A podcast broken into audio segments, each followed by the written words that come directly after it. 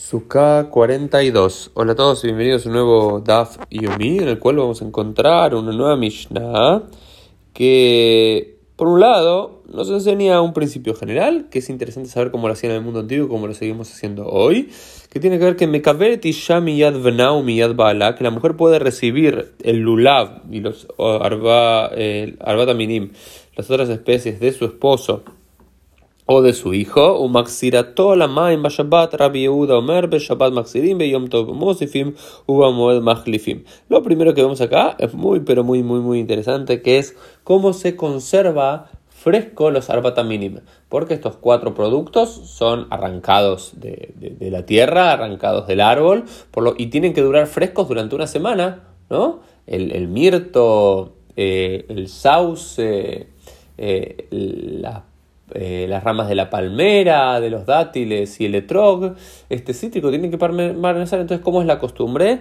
Al parecer se los ponía en agua. Es decir, la mujer recibía tanto de su hijo como de su esposo el lulav que ellos tenían y los arotaminim y los ponían como en un frasco de agua para mantener eh, para mantenerlo fresco. Hay algunos que hasta el día de hoy lo hacen así o lo, lo recubren. Por ejemplo, yo tengo la costumbre de recubrirlo eh, con, un, con, una toalla un poco húmeda para que permanezcan, eh, algunos que lo ponen directamente en la heladera, en la nevera, pero lo que vemos que ya hace 2000 años por lo menos así se lo hacía y se nos dice que en Shabbat se lo puede devolver al agua, porque había una discusión si en Shabbat se puede poner flores o no flores, pero el lab se puede poner en Shabbat.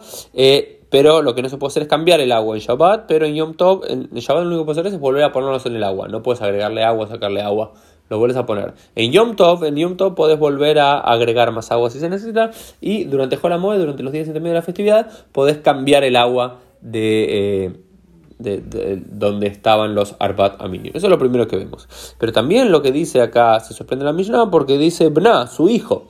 ¿Y desde cuándo sabemos que su hijo tiene que tener la, la mitzvah de hacer Netilat Supuestamente los menores de 13 años están exceptuados de las mitzvot. ¿Pero por qué? ¿Pero qué? Dice acá la Mishnah, Katana yodea lenan Un niño que ya sabe agitar está obligado a cumplir con la mitzvah de netilatulab. Entonces, Acá tenemos un principio muy interesante para analizar que tiene que ver con desde qué momento los niños o las niñas están obligados a cumplir las mitzvot. El principio general que todos conocemos es desde la edad de los 12 años y un día las niñas, 13 años y un día los niños. Este principio es real, sin embargo, no del todo. ¿Por qué? Porque según la tradición judía, diferentes mandamientos, una vez que el niño va creciendo, uno comienza a estar obligado a cumplirlo todos el 100% a partir de los 13 años un día o 12 años un día, pero algunos otros se va comenzando antes. Y acá esto nos dice directamente la Mishnah, la Gemara dice Katana yodel enenea, dice Danor Rabanan Katana yodel enenea, hayab lulav.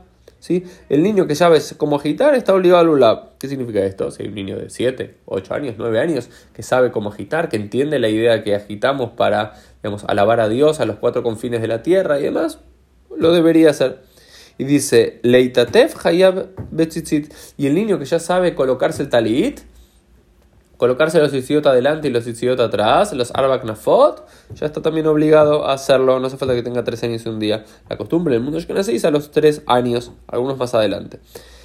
El Ishmor Tefilim, abrir lo que hace los Tefilim. Si ya sabe cómo cuidar los Tefilim y saber que no tiene que ir a ver con los Tefilim, que no puede dormir con los Tefilim, que tiene que cuidarlos en estado de pureza, el padre también tiene que comprar los Tefilim. Hoy la costumbre universal es a los 13 años, pero al parecer en el mundo antiguo incluso era un poco antes también.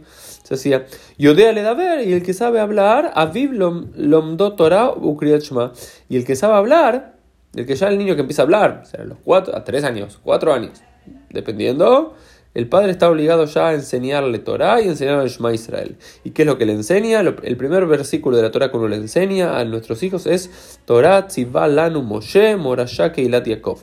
La Torah fue ordenada por Moisés y es una herencia para todo el pueblo de Jacob. Es el primer versículo, digamos, esa apropiación a la Torah. Luego le enseñamos el Shema Israel, el primer versículo, y luego las Otiot, las primeras letras del Aleph Bet hebreo. Esto es lo primero que le enseñamos a nuestros hijos.